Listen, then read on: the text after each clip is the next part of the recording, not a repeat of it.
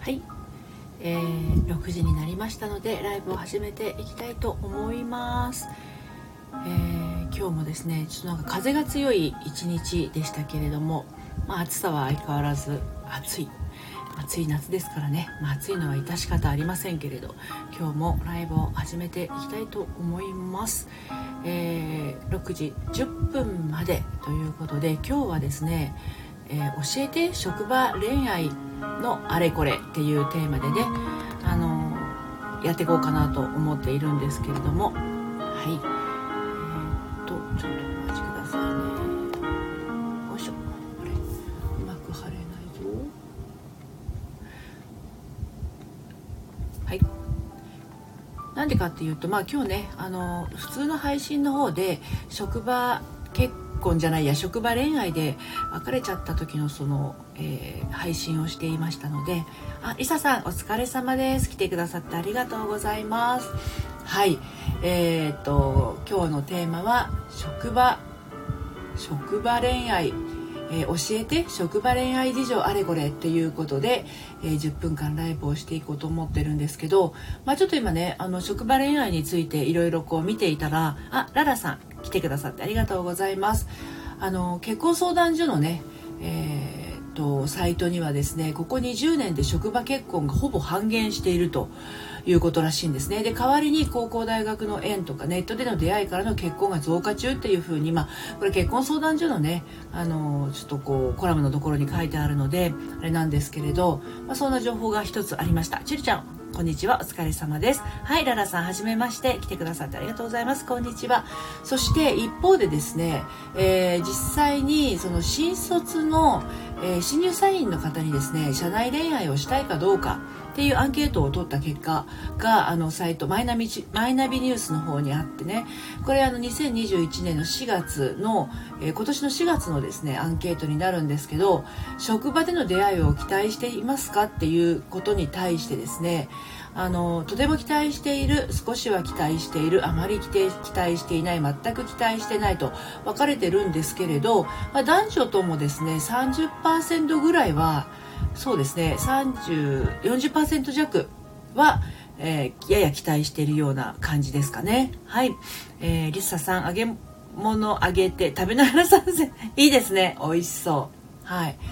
そうなんですよ。でその、えーと、女性の方がねやや多いのかな。32.4%男性は41%の人が、えーと、職場での出会いを期待しているということなんですね。これは恋人がいてもですね期待をしているらしいんですよ。職場、うん、で実際に職場恋愛を望んでいるかっていうとまああの40%近くの方がですね職場恋愛を望んでたりすると面白い結果が出たんですね。で私なんでこんなこと言ってるかっていうと私自身職場恋愛っていうのをしたことがなくて。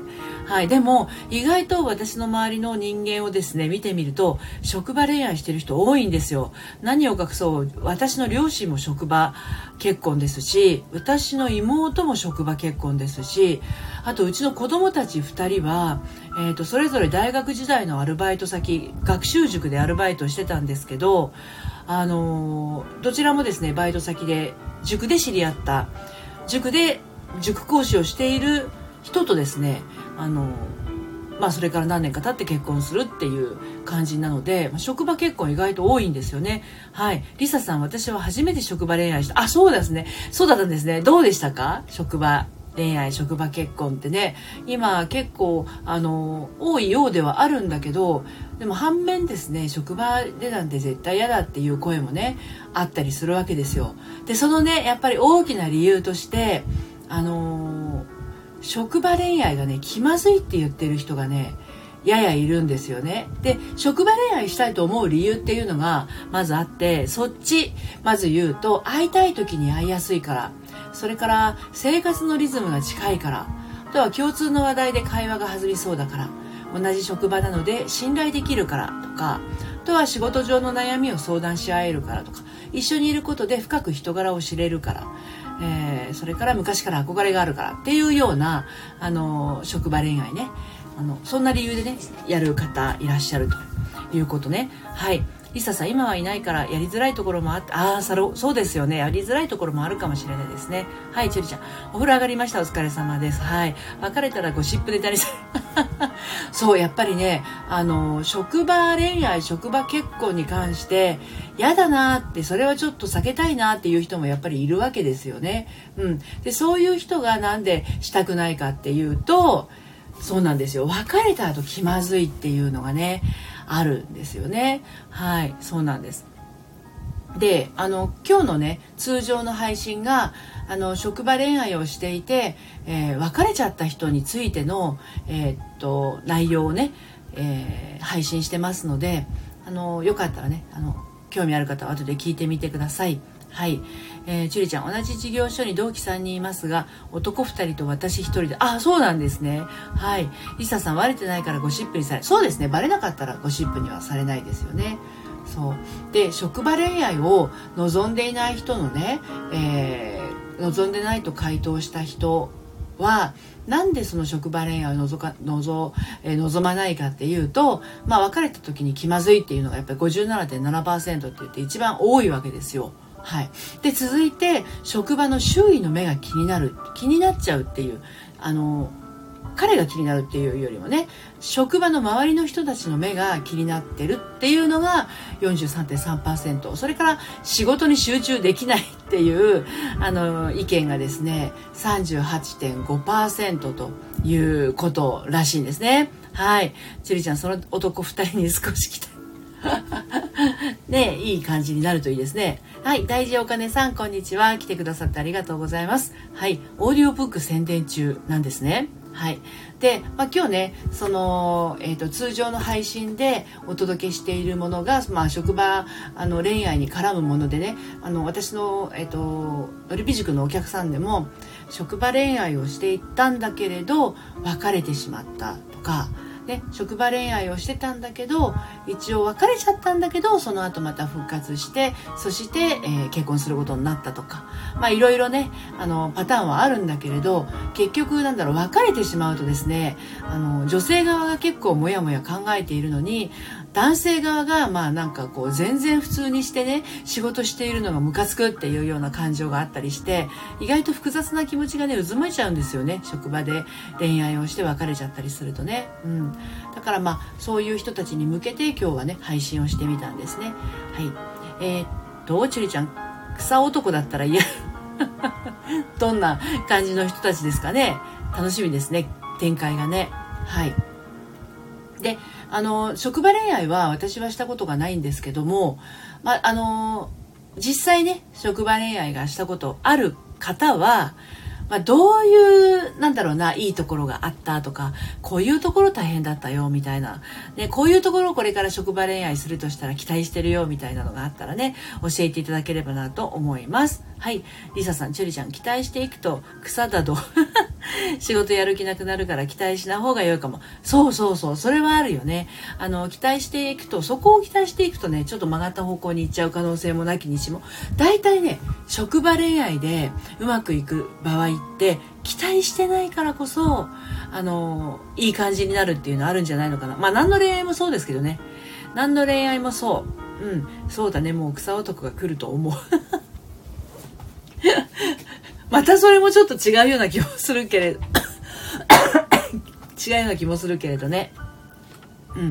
あでもまああのどんななんだろうな男性であったとしても恋に落ちる可能性は全くないわけじゃないから新しい出会いの一つとしてね、うん、あのまあ、いかんせん職場だからね、仕事がやりやすい人だといいなぐらいでいいんじゃないのかなと思いますね。そうそう。リサさん、中身の優しい人だといい。そうですよ。そういうところ、そういうところ。うん。だから職場恋愛のね、大変さっていうのはね、やっぱりあるみたいで、そうなんですよ。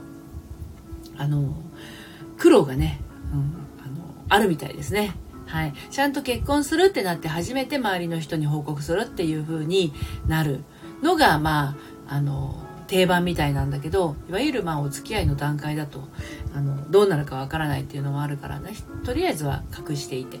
で、まあ、結婚するとなったら、まあ、部署替えとかねそういうものが発生する職場もあったりしますからね、うん。あの職場もいろいろ大変ですよねきっとね。うちの親とか私の妹とか職場結婚なんだけどどんな感じだったんだろうなってちょっとね今思っちゃいました。はい。ちゅりちゃん、私からは距離縮めるのはやめます。いつも距離感で悩むので、相手から来ることの そもそも男性が怖いです。親の影響。なるほどね。男性恐怖があるとね、なかなかこう、ぎこちない感じになっちゃうから辛いとこあるかもしれないですね。あのー、男の人もね、そのなんだろうな見方によっちゃ怖いところもあるけどまあ基本的にはうんと信頼ができる人も職場だったらねもう少し緩めてもいいんじゃないのかなってねその辺で出会う人と違っていいんじゃないのかなって思うけどやっぱりそのどこか根底に男性恐怖みたいなものがあるとね怖いって感じはしますよね。うん。はい。えーとリリサさん優しい男性もいるよ。そうそう優しい男性もいると思いますよ。はいララさんお帰りなさい。はい。そう。だからあのどんな人と出会ったとしてもねやっぱり自分の中でポリシー一つ持っといたら怖くないからね。うん。そう。あのいい職場恋愛があのしてる人はね楽しい職場恋愛があのできればなって思うし、うん、ドラマのラブシーンもたまに嫌です。うん、ある、あるかもしれないね。そういうのね。うん、リサさんわかるよ。鉄壁だったもん。ねそうですよね。まあ、いろんなその自分の状況を乗り越えて、そして恋愛をして幸せになっていくっていう風に、皆さんやっぱり段階を経てね、行きますから、一足飛びに行こうとすると、やっぱりちょっと無理があって、あの、ちょっと怖い、怖いがゆえに無理しちゃうっていう人も中にはいらっしゃるからね。あの自分の心地よさとか気分の良さとかその辺りを大事にして、えー、職場恋愛にしても、まあ、いわゆるマッチングアプリだったりとか結婚相談所だったりとか、まあ、そういうものも自分のね気持ちを後回しにしないっていうのを大事にあのしていたらいいんじゃないのかなと思います。リサさん男が信用できないからシャットアウト なるほど。でもね、あの、人のこと信用できない人は、基本的に自分のことあんまり信用できてなかったりするんですよね。うん。はい、ちゅりちゃん、男性との距離の縮め方というテーマで配信。男性との距離の縮め方っていうより、自分との距離の取り方じゃないのかなと思いますよ。自分との距離感がうまくつかめていたらあの男性との距離感もねそんなにこう詰めすぎたりとか離れすぎたりとかっていうのもないと感じるんですよね。自分の中にあるいろいろな思い込みが悪さをして悪さっていうかなあの何て言うの？一歩踏み出せないようにしてるか逆に、えー、一歩踏み出すのをどんどんこう背中を押しちゃうような形になってねあの思わぬ方向に行っちゃうっていうのはあるかと思うんでやっぱ相手がどうこうっていうよりも自分の中に入っちゃってるものだよね。自分の中に入ってるものをあの整えていってあげたらいいんじゃないのかなと思います。はい。ということで、今日もあっという間に10分経ってしまいまして、12分過ぎてしまいました。はい。えっ、ー、と、明日は金曜日です。えー、朝のライブは明日が一応最後になってます。6時50分からやりますので、えー、お都合合う方はですね、遊びにいらしてください。そして、夕方6時からまたライブをしますね。はい。